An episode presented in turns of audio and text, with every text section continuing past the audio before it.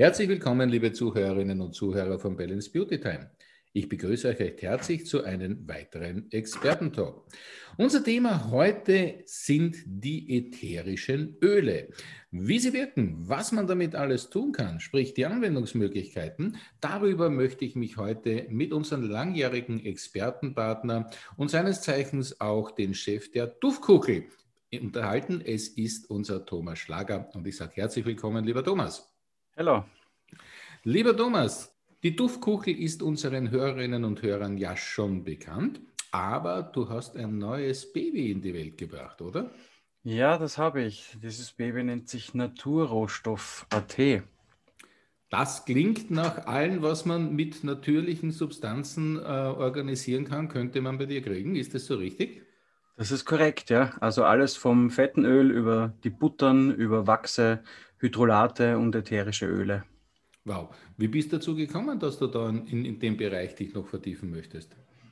Naja, ähm, erstens einmal durch die Kosmetikerzeugung. Das heißt, wir haben ja schon einen sehr hohen Anspruch, was unsere Rohstoffe betrifft, für die Kosmetika, die wir selber machen. Und in weiterer Folge natürlich ähm, das, was am Markt ist, wo du sagst, ja, ich möchte dem Kunden einfach wirklich das bieten, was er haben möchte, nämlich wirklich perfekte Qualität. Und darum schauen wir auch, dass alles biozertifiziert ist, was wir weiterverkaufen. Alles klar. Das heißt, du hast gesagt, ja, ich möchte den Standard wirklich, äh, den ich mir vorstelle, bei meinen Wirkstoffen und bei meiner Wirksamkeit auch äh, wirklich 100% gewährleisten können. Und da ist es am besten, ich kontrolliere von A bis Z selbst. Genau. Perfekt, gratuliere dazu. Lass uns über die ätherischen Öle sprechen. Sei so nett, erklär uns doch mal wirklich, was man unter ätherischen Ölen fachlich gesehen versteht. Also fachlich gesehen ist das ätherische Öl ein Öl, das aus der Wasserdampfdestillation der Pflanze gewonnen wird, äh, beziehungsweise der Dampfdestillation. Das ätherische Öl an sich ist wenn du es jetzt chemisch betrachten möchtest, ein Mehrstoffgemisch. Ja, das heißt, es besteht aus vielen, vielen Zusammensetzungen, ja, aus verschiedenen, aus Geraniol, Eugenol, Linalol und, und, und. Also wirklich sehr, sehr viele. Es ist auch ein sogenanntes Vielstoffgemisch äh, und hat zwei Einsatzmöglichkeiten äh, für uns jetzt betrachtet, in der Kosmetik zum Beispiel, zur Beduftung von äh, Kosmetikern, beziehungsweise natürlich kann ich auch ein, unter Anführungszeichen eine gewisse Wirkmöglichkeit einbauen. Und äh, zum anderen kann es auch äh, zur Beduftung von Räumen verwendet werden. Das heißt in purer Form oder auch natürlich wieder in gestreckter Form. Da wären dann zum Beispiel Raumsprays und so weiter so der schlagende Punkt. Mhm. Das heißt, es ist eigentlich sehr, sehr vielseitig einsetzbar. Wenn ich einen Spezialisten die Frage stellen darf, was ist jetzt wirklich das Besondere an diesen Ölen? Was würdest du sagen? Ne, das Besondere an den Ölen ist, dass sie extrem hoch konzentriert sind. Das heißt, es ist Natur pur, aber auch eben durch diese Hochkonzentration muss man sich einfach so ein bisschen in den Kopf zurückholen, was heißt denn das? Wenn die, äh, wenn die Pflanze jetzt zum Beispiel von Natur aus einen antibakteriellen Wirkstoff oder Spektrum hat, ja, wirkt es natürlich auch bei mir so. Und wenn ich jetzt zu viel davon in eine Kosmetik reingebe, äh, zerstöre ich mir die biologische Flora auf meiner Haut. Ganz logisch. Ja. Umgekehrt kann ich natürlich jetzt wieder an der Raumbeduftung hergehen und mit, äh, sagen wir jetzt zum Beispiel ein, einem, einem Kiefernöl, ja, das Durchatmen erleichtern in der Schnupfenzeit. Also gerade wenn es darum geht, wenn es so diesig wird, was der, es wird so, es wird so grau in grau, ähm, jeder schnupft rundum und um, ja, kann ich mir damit einfach die Raumluft reinigen. Ja. Das heißt, wenn der Herbstblues sozusagen kommt und, und gerade jetzt wieder auch Schnupfenzeit, wie du richtig sagst, und jetzt haben wir ja sowieso alle auch ähm, noch mehr ja, Aufmerksamkeit auf Viren und so weiter gerichtet, da können ja. die ätherischen Öle uns ähm, einfach einmal Wohlbefinden schaffen. Auf jeden Fall Wohlbefinden. Ja. Also Wohlbefinden ist sowieso das Um und Auf, ja. weil äh, wenn es um die Wirkung geht, ähm, sie haben zwar von Natur aus zum Beispiel, wie gesagt, antibakterielle oder antivirale Wirkung, ja, aber generell ein Wirkspektrum, das beschrieben werden darf oder auch weitergegeben werden darf, das fällt in den ärztlichen bzw. in den pharmakologischen Bereich. Also da muss man gleich klipp und klar sagen, ähm, ein paar Tropfen ätherische Öle aufs Duftlamperl schützt jetzt nicht vor irgendwelchen Erkältungen oder irgendwelchen äh, grippalen Effekten oder sonstiges. Naja, es kann die Raumluft, wie gesagt, reinigen und es unterstützt mich dabei beim, bei der Durchatmung. Ja. Aber es ist jetzt nicht dafür gedacht zu sagen, ich habe Bronchitis und ich mache das jetzt mit ätherischen Ölen weg, weil das wäre die Aromatherapie und die obliegt dem Arzt. Alles klar. Also ganz ein wichtiges Unterscheidungskriterium. Danke dafür, dass du uns da auch gleich einmal die Augen oder besser gesagt die Ohren geöffnet hast. Das Gerne. heißt, Thomas, ähm, die Wirkung ähm, setzt sich natürlich durch die Konzentration zusammen. Das heißt, man kann es auch übertreiben. Auf jeden Fall. Also Wirkspektrum sagt man in Kosmetik, nimmt man zwischen 0,5 und maximal 3 Prozent auf die Gesamtfettmenge. Es gibt aber halt ähm, ja auch andere Mitbewerber, die bis zu 10%ig unterwegs sind. Und da hat das Kosmetikum allerdings dann schon einen Wirkbereich, den man dann nicht mehr, mehr kontrollieren kann. Du stellst ja jetzt auch selber Kosmetik her. Ähm, Gibt es da irgendwelche Öle oder sagen wir mal Duftnoten, die besonders ähm, ja, ankommen, die besonders gefragt sind, die uns besonders auch Wohlbefinden vermitteln? Oder gibt es welche, wo man sagt, naja, das, das mögen die Menschen nicht so sehr? Also da, wo eigentlich alle relativ gut aufspringen, das sind Zitrusfrüchte, also die sogenannten Ruta 10 oder natürlich auch so unsere heimischen Sachen wie Melisse, der, äh, der Lavendel, der Thymian. Ja. Das sind Dinge, die riechen die Leute total gern. Rose, witzigerweise scheiden sich die Geister. Also die einen sagen ja, absolut und die anderen sagen, na, äh, Rose geht gar nicht und äh, wo die Leute immer oder sehr viele davon einfach sagen, na, also kannst auffahren damit, auf gut Deutsch gesagt.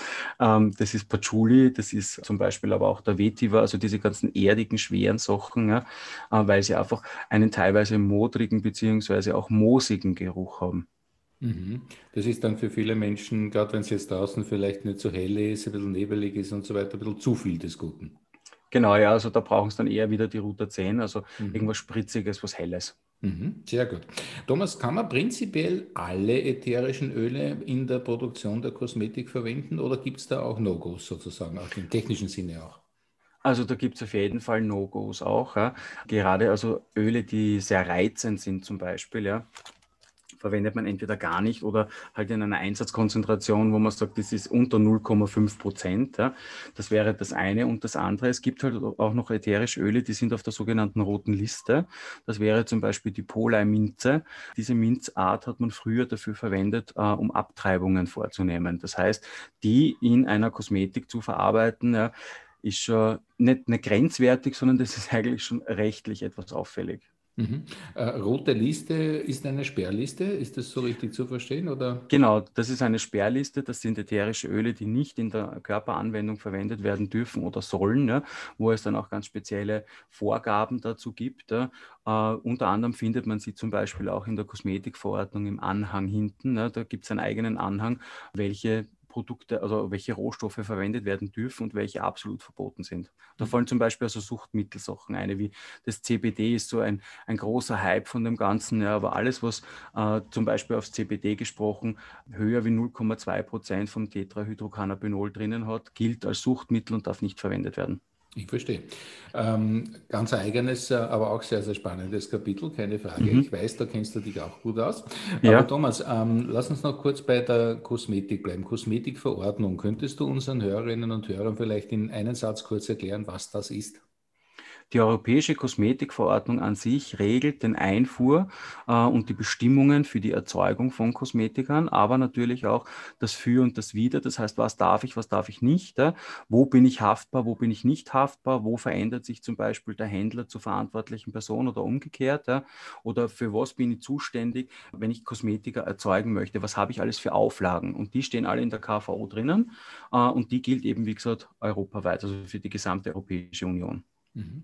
Äh, vielleicht da kurz, weil du das jetzt gesagt hast mit der Einfuhr. Ich glaube, das ist vielleicht auch ganz interessant. Wenn ich jetzt aber ein Produkt in China zum Beispiel bestelle, bei irgendeiner ja. großen Online-Plattform und bestelle das direkt bei einem chinesischen Produzenten, der fällt da nicht runter, oder?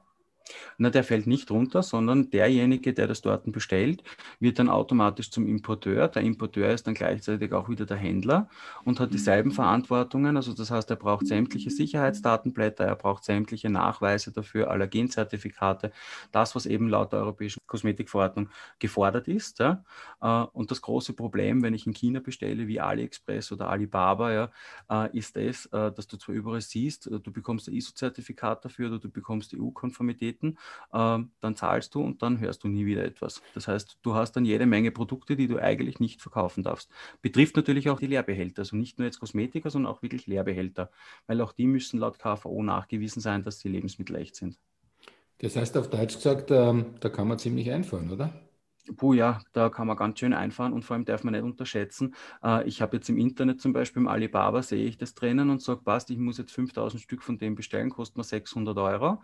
Äh, nur die schreiben dann auf den Lieferschein drauf, äh, ist ein Geschenk und dann kommt dort ein Riesenpaket am Zoll an und der Zoll lässt sich natürlich nicht lumpen, die machen das Paket auf und dann gibt es eine kräftige Nachzahlung, weil dann kriegst du die Einfuhrumsatzsteuer auch noch drauf gebrummt. Ja. Naja, also allen Selbstimporteuren sei an dieser Stelle gesagt, lieber zweimal hinschauen und sich vielleicht überlegen, ob man sich nicht an einen äh, ja, europäischen, deutschen, österreichischen, Schweizer, was immer, ähm, Partner wendet, ähm, und man ist auf der sicheren Seite. Hm? Auf jeden Fall, ja. Kleiner Exkurs zum Thema Import, meine Lieben. Ähm, wir wollten nicht vom Thema abkommen, aber es hat vielleicht gut dazu gepasst. Aber wir wollen den Thomas natürlich noch fragen, wenn wir schon mit einem Kosmetikproduzenten sprechen, gibt es denn auch Unterschiede der Qualitäten bei den ätherischen Ölen oder ist das prinzipiell überall dasselbe, Thomas? Nein, es gibt ganz massive Unterschiede. Also es gibt verschiedene Anbieter am Markt. Ich möchte jetzt keine Namen nennen, das ist eh ganz klar.